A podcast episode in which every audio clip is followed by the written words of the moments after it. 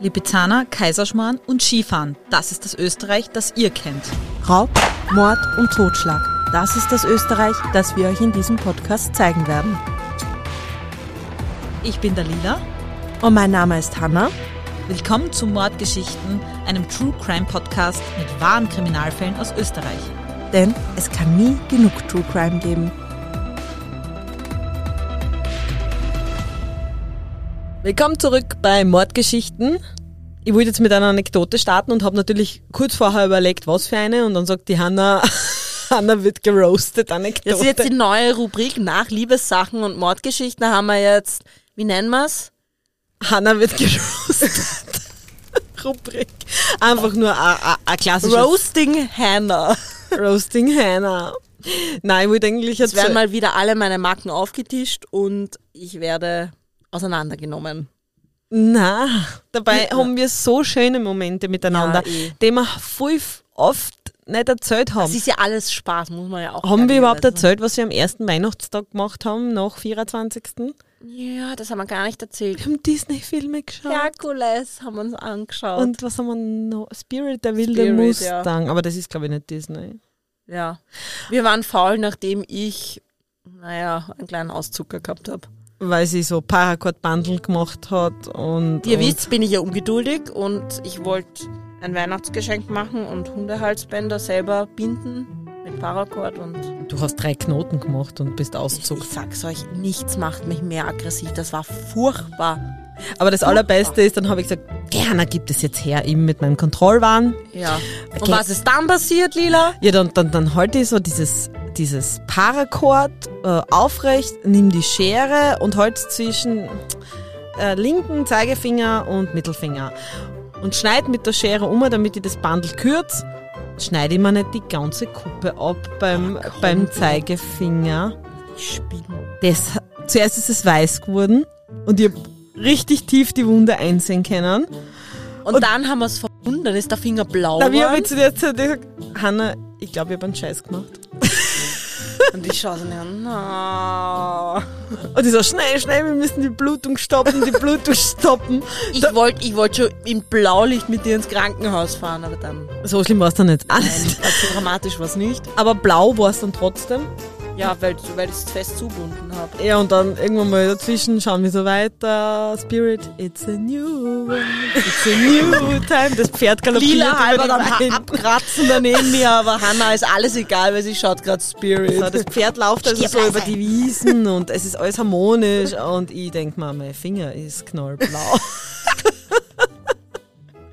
ich so, du Hanna, bitte, kann man das aufmachen? Und dann hat es so schnell gehen müssen, weil der ist immer blauer und blauer und blauer geworden. Das stimmt, das war echt heftig. Und dann du so, die Schere schneidet nicht richtig. Ich so, ah, rette meinen Finger.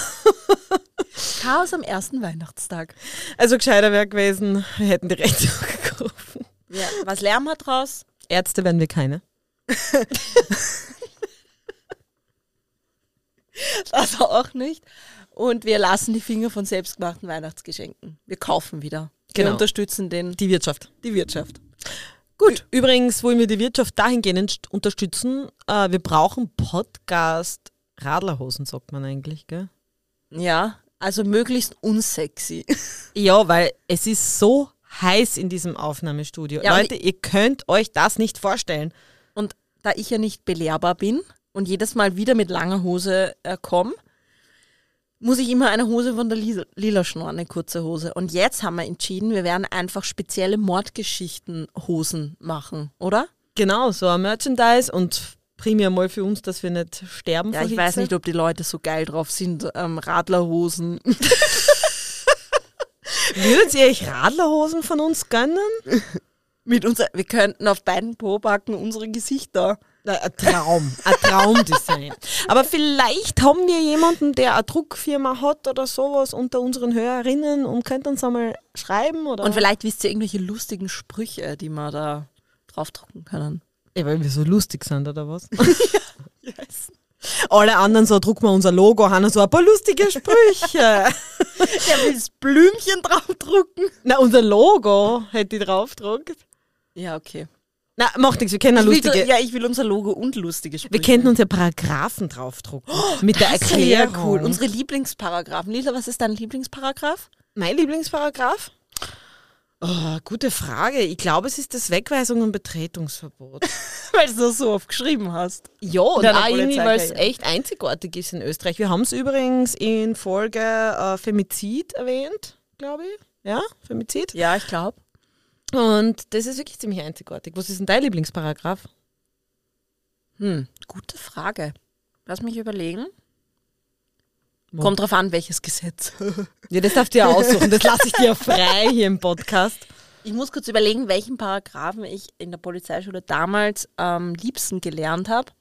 Das war Paragraph 16, Sicherheitspolizeigesetz, der gefährliche Angriff. Ja, das ist ja so, was wir jeden Tag runterbeten Ja, aber müssen. kannst den du noch? Ja, sicher. Der, also, natürlich. Ich glaube, ich kann den nicht mehr. Peinlich. Das werden wir nachher nochmal abprüfen. Schreiben wir das vielleicht doch noch raus. Du hörst jetzt den Fall an. Ich kann nicht sagen, das ist mein Lieblingsparagraph und dann kann ich ihn nicht mal. Naja, okay, wir müssten ihn einfach am Ende vom Podcast abprüfen, ob ihm wortwörtlich wohl Nein, eben das meine ich. Ich kann ihn nicht mehr wortwörtlich. Ich konnte ihn aber wirklich wortwörtlich und im Schlaf.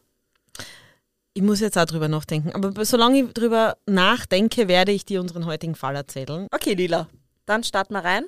Start mal rein. Weil auf den Fall freue ich mich schon wahnsinnig, weil es ist sozusagen ein kleiner Heimatfall von mir. Eine Heimatgeschichte. Eine Heimatgeschichte. Ich habe es dir ja schon angekündigt, weil wir müssen uns ein bisschen vorher immer absprechen, ob wir nicht den gleichen Fall erzählen. Und bei mir geht es um einen ganz bekannten Fall, der auch überall in den Medien präsent war und auch schon sehr, sehr alt ist. Also, Sehr, sehr alt. ja, der ist sehr, sehr alt. Wir haben ältere. 2006. Ja, aber der Fall ist doch sehr alt, finde ich. Auf jeden Fall, Jünger als die Maturanten beim Ball. das stimmt. Das wissen jetzt nur die Leute, die unsere letzte Folge gehört haben, was Genau. wir meinen. Ähm, es geht nämlich um Julia Kürer. Um den Mordfall Ich Julia bin schon so Kürer. gespannt. Ich war ja ein bisschen grantig auf dich, weil du dann, weil ich den Fall eigentlich machen wollte. Ich hab, muss ich da ehrlich sagen, auch erst gesehen, dass der Fall äh, bei dir daheim stattgefunden hat in der Nähe, als ich ihn schon recherchiert habe. Ich habe das gar nicht gewusst. Ah, okay. Na. Ich bin gespannt. Es ist ein Samstag, ein warmer Samstag im Juni 2006. Der warme Föhn bläst Julia durch die Haare, während im Hintergrund laute Musik von der Band Intoxication zu hören ist. Julia schaut auf die Uhr. Schon Nachmittag. Die Zeit verfliegt am Donauinselfest. Sie muss sich nur beeilen, denn am Abend möchte sie noch eine Motocross-Show ansehen. Sie braucht diesen Abstand, denn mit ihrem Freund läuft es momentan auch nicht rund. Er hat sie betrogen. Und das würde sie ihm nie verzeihen. Morgen wird sie es ihm sagen. Morgen macht sie Schluss. Das wird bestimmt ein hartes Wochenende. Und am Montag muss es wieder normal weitergehen. Denn Julia ist 16 Jahre alt und geht noch zur Schule. Sie wohnt in Pulkau, eine kleine Gemeinde im Bezirk Hollabrunn, nähe der tschechischen Grenze. Sie ist ein typischer Teenager. An den Wochenenden trifft sie ihre Freundinnen, geht feiern und besucht Events. Nichts Ungewöhnliches. Was den Freundeskreis in Pulkau betrifft, ist es auch nicht sonderlich ungewöhnlich, hier und da einmal einen Joint zu rauchen. Man ist ja neugierig und probiert Dinge aus. Am Dienstag der darauffolgenden Woche fährt Julia wie gewöhnt mit dem Schulbus zur Schule und kommt mit diesen am Ende des Schultages wieder bei der Bushaltestelle am Hauptplatz an. Julia steigt am Nachmittag aus dem Bus und möchte eigentlich nach Hause gehen. Ihr Haus, in dem sie mit ihren Eltern wohnt, ist nämlich 200 Meter von der Bushaltestelle entfernt. Da sieht sie drei Bekannte von ihr, welche mit einem silbernen Pkw am Straßenrand stehen. Sie geht zu ihnen und unterhält sich. Dass das die letzte Sichtung ihrer Tochter sein wird, kann Brigitte Kürer zu diesem Zeitpunkt nicht wissen. Denn Brigitte unterrichtet zu diesem Zeitpunkt noch an der Schule. Sie ist Lehrerin und dass Julia mit ihren 16 Jahren nicht immer pünktlich von der Schule heimkommt, ist für Brigitte ja auch nicht unüblich und auch nicht ungewöhnlich. Schließlich ist sie auch kein Kleinkind mehr. Wie ein typischer Teenager war sie mal nach einem Streit weggelaufen. Am nächsten Tag war sie aber auch gleich wieder da. Aber das legt sich alles. Pubertät halt. Später meint Brigitte gegenüber dem Profil, vielleicht war ich auch verblendet. Als Julia in der Nacht noch immer nicht nach Hause gekommen war und Brigitte sie am Handy seit Stunden nicht mehr erreichen kann, wird ihr doch ein bisschen mulmig im Magen. Sie hatte zwar am Morgen des Tages eine kurze Diskussion über Belangloses, wie immer, aber dass das der Grund ist, dass Julia fortläuft, findet Brigitte dann doch etwas überzogen. Brigitte kontaktiert daraufhin Julias Freund. Ex-Freund, wie sie in diesem Moment von Manuel erfährt. Er erzählt Brigitte, dass Julia Schluss gemacht habe und dass sie heute sowieso nicht gesehen habe. Anton und Brigitte, also Anton ist der Vater von Julia, Anton und Brigitte entscheiden sich am nächsten Tag gleich zur Polizei zu gehen und Abgängigkeitsanzeige zu erstatten. Die PolizistInnen leiten am nächsten Tag die gewohnten Fahndungsmaßnahmen ein und da Pulkau auch ein Dorf ist, soll die Polizei nicht alleine suchen. Der Bürgermeister von Pulkau erinnert sich heute noch, wie er den Anruf von der Feuerwehr bekam und die ihm sagte, los, wir müssen Julia suchen. Der ganze Ort wird auf den Kopf gestellt und die Wälder und Wiesen rund um Pulka auch. Mit voller Überzeugung, Julia bald zu finden, suchen die EinwohnerInnen akribisch jeden Quadratmeter ab. Auch die Jugendlichen helfen mit, denn im Dorf kennt jeder Julia. Die Jugendlichen kennen sich unter anderem auch durch eine Videothek, die in dem Dorf ein wenig als Jugendtreff fungiert. Später wird man auch unter anderem herausfinden, dass in dieser Videothek der 27-jährige Michael K. auch Drogen an die Jugendlichen verdickt haben soll. Doch zurück zur Suche. Während die EinwohnerInnen vom Pulkau nach Julia suchen, kann die Polizei ihr Handy orten. Es war zuletzt in der Nähe vom 20 Kilometer entfernten Horn eingeloggt. Horn? Dein Ort. Yay. Die Suche wird ausgeweitet und das Polizeiaufgebot nur noch größer. Doch keine Spur von Julia. Unzählige Flugblätter werden aufgehängt und unglaublich viele Personen gefragt. Bis auf den Hinweis, dass sich Julia mit drei Jugendlichen am Nachmittag in der Nähe der Bushaltestelle unterhalten hatte, kommen die ErmittlerInnen auch zu keinen sachdienlichen Hinweisen. Wer die drei Jugendlichen waren, kann der Augenzeuge leider nicht sagen. Ihm persönlich waren sie nicht bekannt. Die Wochen vergehen und die ErmittlerInnen haben trotz unglaublich vieler Einvernahmen, großräumiger Suchaktionen und vieler, vieler Hinweise, die sich im Nachhinein als falsch entpuppt haben, keine Spur. Was die ErmittlerInnen jedoch feststellen konnten, ist, dass Bulkau eine Drogenszene hat. Wobei man muss jetzt an dieser Stelle auch sagen, das ist mittlerweile leider nichts mehr Unübliches in großen und aber auch nicht mehr in kleinen Städten. Leider nicht. Zu den Login-Daten möchte ich an dieser Stelle noch was sagen. Ähm, man hört immer, das Handy ist geortet worden und, und, und. Und viele Leute sagen dann immer, wenn das Handy geortet wird, warum kann man da nicht hinfahren an dieser Adresse? Ja. Ja, das ist halt nicht so. Da wird der Umkreis geortet. Richtig. Und das ist ein Umkreis von einem Kilometer oder sogar mehr.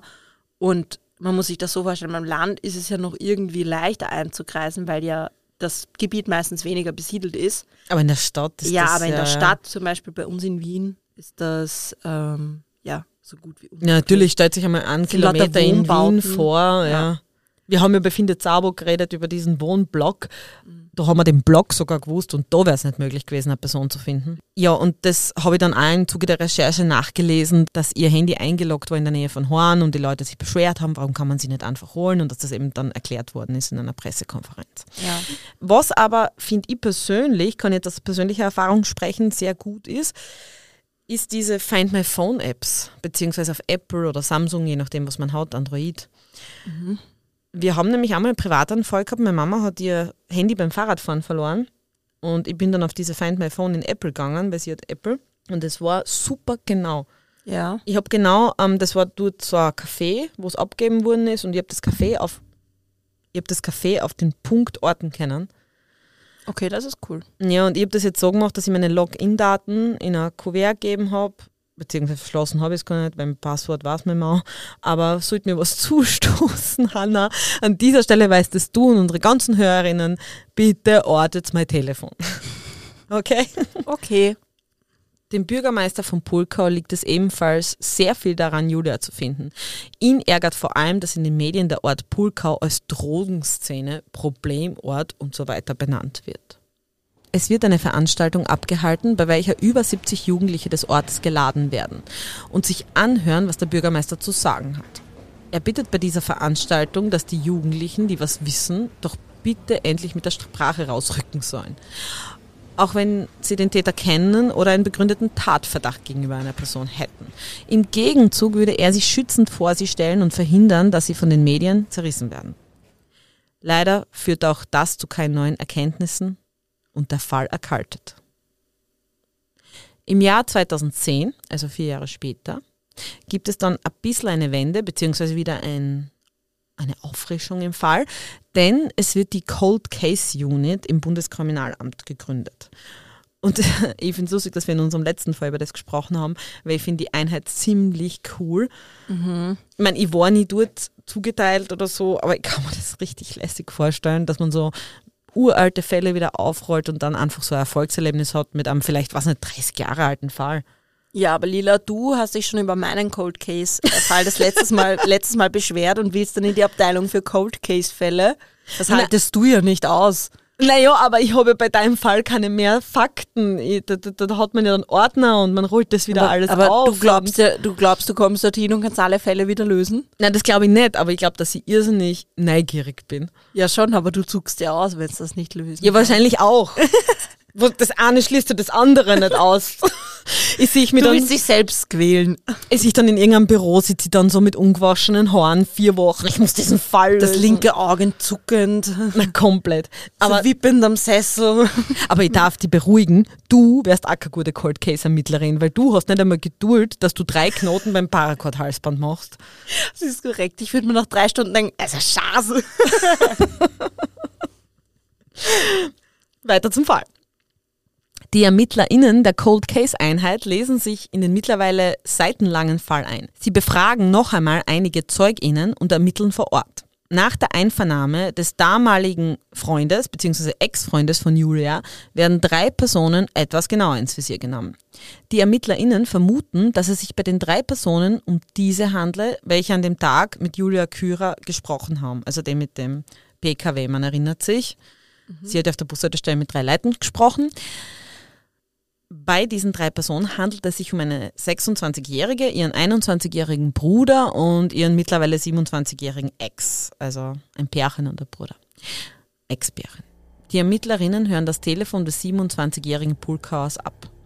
In einem der Gespräche spricht der Verdächtige nämlich über Julias Ex hat uns alle verpfiffen. Nach ein paar weiteren Indizien, wie zum Beispiel den Kontakt in die Drogenszene, entscheiden sich die ErmittlerInnen, den 27-Jährigen festnehmen zu lassen. Er wird um 6 Uhr in der Früh von den Beamtinnen des Cobra aus dem Schlaf gerissen und sein Schäferhund-Mischling wird dabei erschossen. Sie finden auch Suchtmittel, jedoch keine weiteren Indizien oder Beweise, die den 27-Jährigen mit dem Verschwinden Julias im Zusammenhang bringen. Er meint auch nicht zu wissen, wo sie sei. Später wird die Festnahme aufgehoben und sogar als rechtswidrig erklärt. Da die Indizien nicht ausgereicht hätten, um ihn überhaupt festzunehmen. Zumindest nicht im Fall Julia. Die Drogendelikte, die lassen wir mal außen vor. Also wieder auf Null, weiter geht die Suche. Mittlerweile sind schon vier Jahre vergangen und Julias Eltern sind weiterhin in großer Unkenntnis. Das ist bitter. Julias Eltern wollen einen Abschluss, eine Erklärung und vor allem wollen sie Julia lebend finden oder zumindest ihre Leiche, um diese beisetzen zu können. Nach Meldungen von Natascha Campus Rückkehr und der Auffindung der Kinder von Fritzl ist die Hoffnung von Julias Eltern dennoch groß, sie wiederzufinden. Vielleicht ist sie auch irgendwo, wird festgehalten und ihr ist die Flucht noch nicht gelungen. Und es sind auch schon 25.000 Belohnungen auf Hinweise zur Auffindung von der jungen Frau gegeben. Paul ist Dietmannsdorfer. Das ist ebenfalls ein Dorf in der Nähe von Hollerbrunn. Er und sein Golden Retriever spielen an diesem Morgen wie immer mit dem Ball und er muss ja den Hund auslasten. Ein weit ausgeholter Wurf und der Ball fliegt über den Zaun eines Hauses. Eines sehr verwahrlosten Hauses. Ein Haus, bei welchem Paul jeden Tag vorbeiläuft und sich schon öfters gefragt hat, was sich dahinter wohl verbirgt. Denn es wirkt richtig unheimlich. Paul läutet an und ein großer, stämmiger Mann öffnet die Tür. Er fragt, ob er den Ball, welchen er unabsichtlich über den Zaun geworfen habe, holen könne. Der Mann scheint nichts dagegen zu haben und Paul betritt das Grundstück. Und der Mann geht halt wieder herein. Nach einer kurzen Suche kann er etwas Gelbes beim Stiegenabgang im Erdkeller entdecken. Ah, da ist der Ball. Paul hebt ihn auf, Hund ist glücklich. Doch irgendwas ist hier etwas gruselig, merkwürdig. Also geht Paul die Stiege hinab in den alten Erdkeller. Seine Handylampe leuchtet ihm den Weg. Nachdem er den Erdkeller als Gerümpelkeller abstempelt, will er umdrehen und sieht aus dem Augenwinkel etwas, was ihn sein restliches Leben verfolgen wird.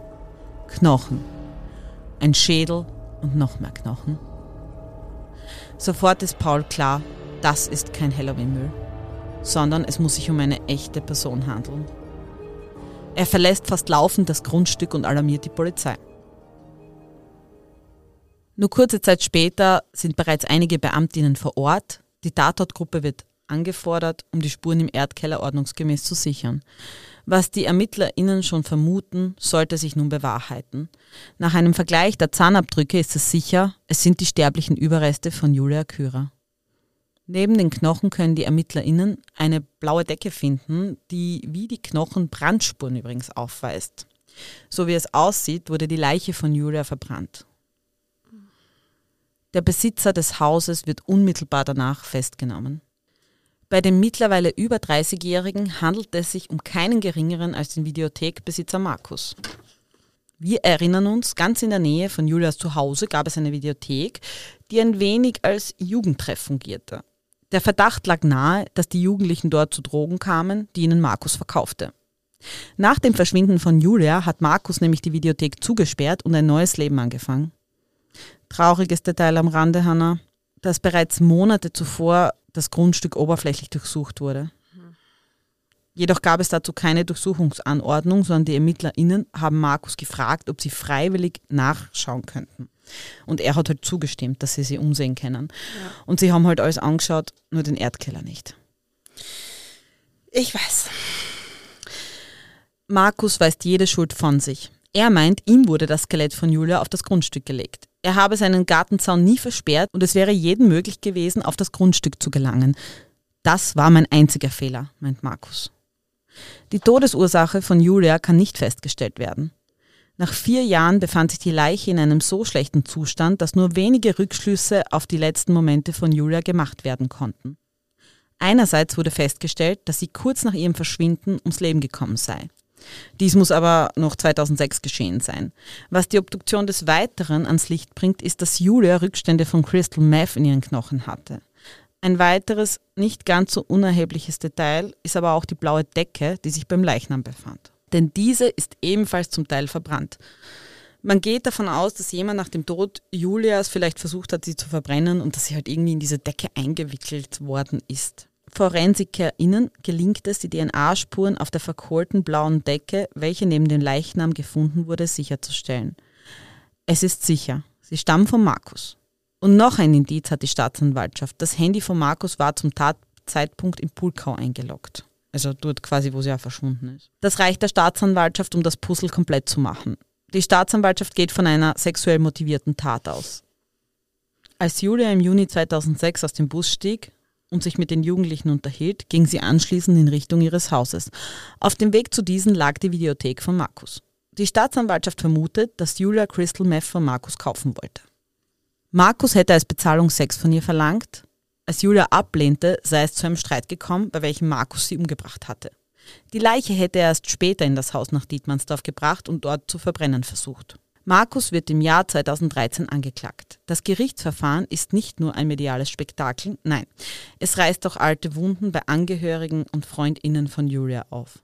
Noch einmal müssen die Eltern durch diese Zeit, noch einmal müssen sie sich jedes grausame Detail und jeden geäußerten Verdacht anhören. Markus selbst meint weiterhin, dass er nichts mit dem Tod von Julia zu tun habe.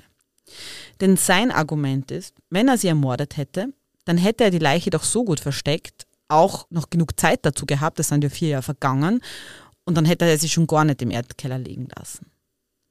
Die Staatsanwaltschaft entgegnet jedoch, dass Markus hochgradig sexualisiert war und zeigt den Geschworenen Google-Sucheinträge von ihm, bei welchen er zum Beispiel googelt Sex mit einer toten Frau.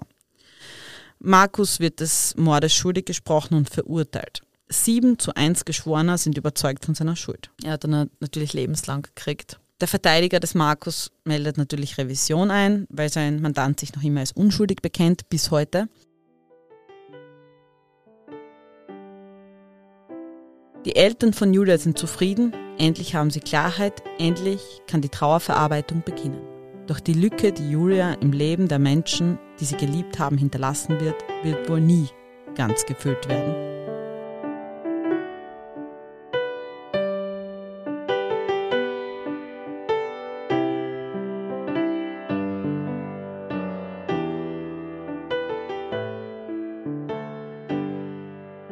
Ja, was bitte, was, was sagst du jetzt zu dem, was sagst du jetzt zu dem Urteil? Ja, ich bin da sehr zwiegespalten. Vor allem generell bei dem ganzen Fall. Es, ist, Mm, ich hab's auch ein bisschen, es ist ein bisschen komisch. Also ich kann mich ja persönlich noch an die Zeit erinnern. Ähm, 2006 war das eben, als die Julia verschwunden ist. Und zu dem Zeitpunkt war ich ja erste Klasse Gymnasium. Und ich kann mich erinnern, dass da gleich so im Raum stand, ja, die war drogensüchtig und ist weggelaufen. Und dann war da im Raum, dass er bei einer Drogenparty umkommen ist. Und ja, und dann eben war ja dann 2010 war das ja dann, Mhm, oder? das Wo ist sie- vier Jahre später wo sie Leiche Markus äh, verhaftet haben.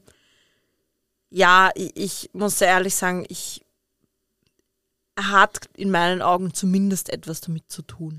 das glaube ich auch. Vielleicht war er nicht alleine, aber er ist, also er muss was damit zu tun haben, in meinen Augen. Also das ist, passt einfach alles zusammen. Ich meine, was ich ein bisschen arg finde, ist schon, wir haben eine letzte Folge drüber geredet, in dubio pro reo, Ja. im Zweifel für den Angeklagten. Und was mir ein bisschen ärgert, ist irgendwie so, man hat ihm nicht wirklich ein Tötungsdelikt nachgewiesen. Also es gibt keinen einzigen Beweis, dass er Mhm. sie getötet hat. Man weiß ja nicht einmal die Todesursache. Ja. Ich denke mal, selbst wenn sie diese DNA auf dieser Decke festgestellt haben, dass er sie verbrannt hat, mag sein, kann sein, Ja. aber das heißt ja noch immer nicht, dass er sie getötet hat, weil Richtig. Es kann ja eben sein, dass sie durch einen Unfall oder durch, weiß ich nicht, Ja, vor allem mit diesen Rückständen von Crystal Meth, vor allem Ja. gedacht, ah, also ich weiß nicht, inwiefern man dann feststellen kann, ob das ähm, zum Tod führen kann. Die Menge, man kann wahrscheinlich keine genaue Menge mehr. ich glaube, man kann das nicht so genau Ja. nachweisen. Ne? Aber wie du sagst, es ist eigentlich, er hat sicher was mit dem Tod zu tun, aber inwiefern? Also, dass es Mord ist, kann man ihm eigentlich nicht nachweisen. Ich habe auch wirklich geschaut, ich meine, ich kenne den Akt nicht, logisch nicht, weil sonst könnte man den im Podcast nicht erzählen. Ich habe alles öffentlich recherchiert und alles, was ich gefunden habe, war eigentlich ja nichts jetzt, wo man sagen kann, ja, der ist es, der ist es fix. Ja. Also mit Mord jetzt. In meinem Kopf ist ja dann auch gleich so, wie du sagst, so eine Drogenparty vorgeschwebt. Ja, okay, dann, dann haben sie halt Crystal Meth genommen. Von mir aus auch mit den drei Jugendlichen da. Was ja, kann ich. auch sein, dass im Streit, keine Ahnung, dass, Ja, dass irgendwie sie so, irgendwie, ja. weiß ich nicht, blöd gefallen ist oder dass er sie geschlagen hat oder du, auf jeden Fall die Tötungsabsicht kann man ihm ja nicht wirklich Na, gar nachweisen. nicht. Ja. Das ist ja das Problem in mir in der Ja. Geschichte. Deswegen ist das. Ja, ich bin da auch ein bisschen zwiegespalten. Aber er redet ja auch nicht.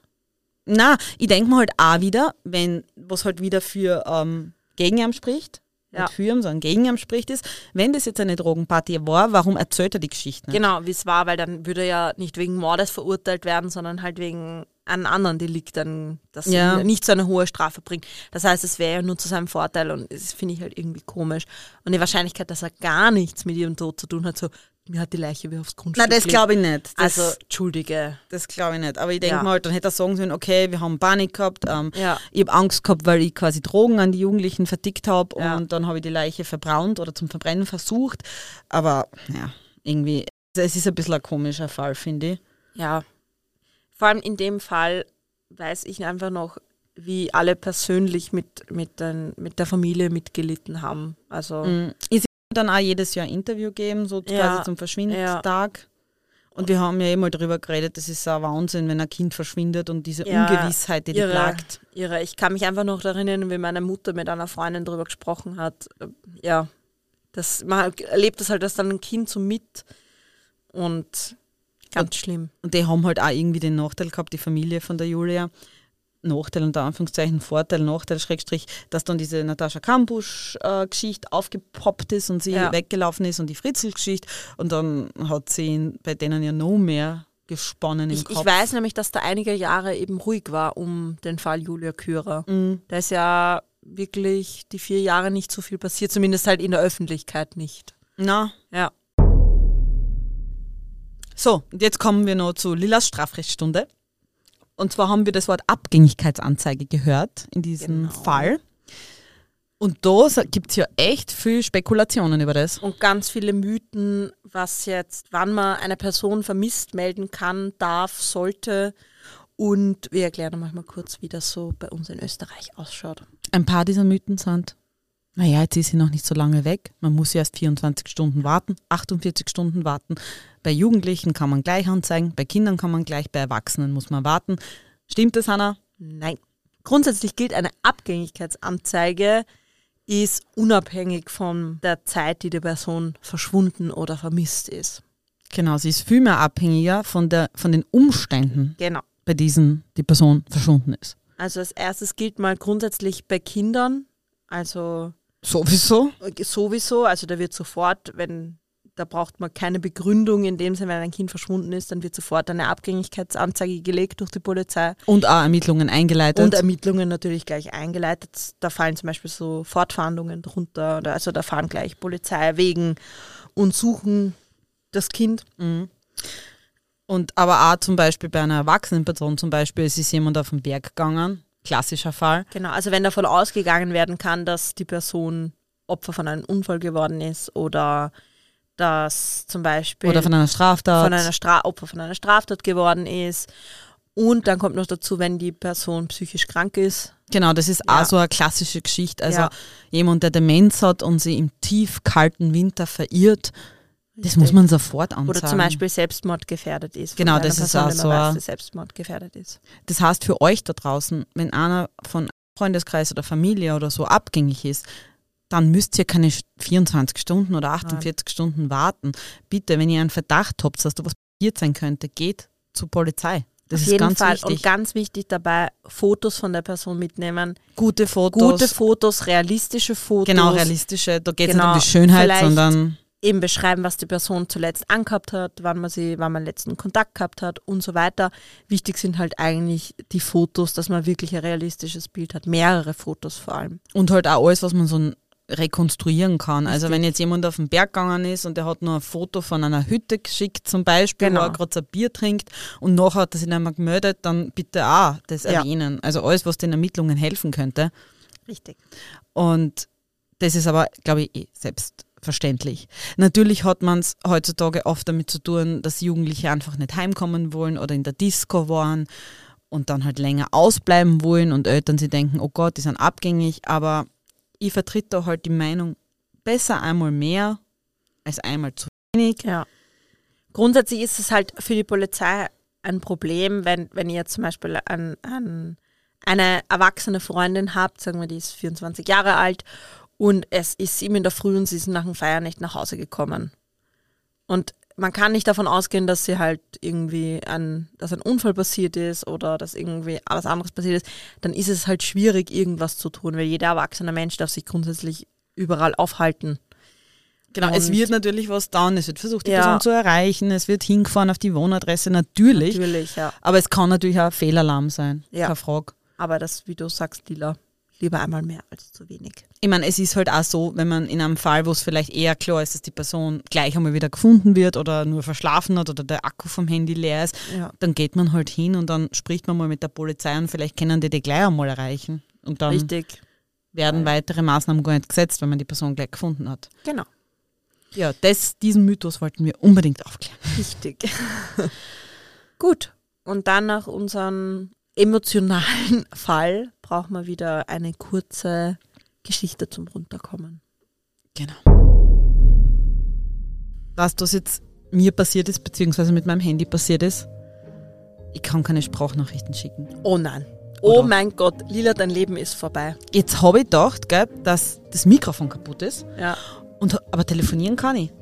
Ohne Probleme. Ja. Es gehen nur keine Sprachnachrichten. Vielleicht hast du in deinem ganzen Leben schon zu viele Sprachnachrichten geschickt, dass dein Handy jetzt sagt, weißt du was, kannst mich gern haben. Was jemand was über, äh, über irgendeine Sprachnachrichtenbegrenzung, bitte? Es gibt die Sprachnachrichtenmafia, die das kontrolliert. Es ist so ärgerlich. Ich schwör's, das ist so ärgerlich. Ja, weil man muss wissen, Lila und ich leben von Sprachnachrichten. Also ich ja kaum noch. Ich schicke immer eine Sprachnachricht, weil mich nervt dieses Tippen so immens. Ja, Mia. Und jetzt ist es noch viel schlimmer, weil jetzt schickst du mir zum Beispiel, was nicht, 30 Sekunden Sprachnachricht und ich tipp so wie ein Mensch zurück und kann gar Weißt nicht alle Informationen weißt, der Trick unterbringen. dabei ist? Was denn? Wenn du eine Sprachnachricht hast und du weißt, du musst zurückschreiben, dann musst du schon während die Sprachnachricht läuft zum Schreiben beginnen. Ja, das mache ich eh ab und Ah, zu. okay. Aber Ja. ab und zu habe ich ja dann keine Zeit, dass ich das Handy gleich in die Hand nehme und dann es mir an, gerade beim, was nicht, Schminken oder, oder spazieren gehen mit die Hund. Da habe ich ja beide Hände an die Leinen. Aber Lila, du könntest mal einfach, du könntest einfach ein Video aufnehmen und da reden und mir schicken. Ich weiß nicht, ob das geht, ob das Mikrofon da geht kaputt ist. Ja, das probier mal. auf jeden Fall, seid ihr eher so der Sprachnachrichtentyp oder der Tipptyp? Das fragen wir euch auf unserer Die meisten. Leute, die, die tippen oder immer nur Nachrichten schicken, schreiben, die hassen Sprachnachrichten. Ja, ich weiß, ja. Voll viele Freunde von mir sagen immer, ähm, jetzt hätte ich das sagen, als ob ich so viel Freunde hätte. Die sagen so immer, "Mm, ja, aber die tippt da zurück, weil ich mag keine Sprachnachrichten. Und ich denke mir immer, oh Gott, okay, Und es ist so unterschwellig so, "Mm, du nervst mit deinen Sprachnachrichten. Und dann du ja das Prinzip ja, so, ich so, das ist mir wurscht. Ich schicke trotzdem eine. Und am besten gleich so drei hintereinander. Oh Gott. Und das werden wir euch aber fragen auf unserer Instagram-Seite. Und zwar unter Mordgeschichten Österreich und Österreich mit OE geschrieben. Genau, mit OE. Jetzt hast du sagen dürfen. Yay! Und wir müssen jetzt aber aufhören, weil ihr hört wahrscheinlich das Jaulen gerade im Hintergrund. ja, Lilas Hunde haben Hunger. Genau, weil bei meinen Hunden ist das nämlich so, wenn um 17.30 Uhr Essen ist und es ist gerade 17.32 Uhr, Oh mein Gott, es eskaliert hier. ich glaube, sie sterben gerade an Hungertod. Hallo, Tierschutz. Wir müssen schnell aufhören. Also, bis nächste Woche. Brav bleiben. Brav bleiben, wir hören uns. Tschüss. Tschüss.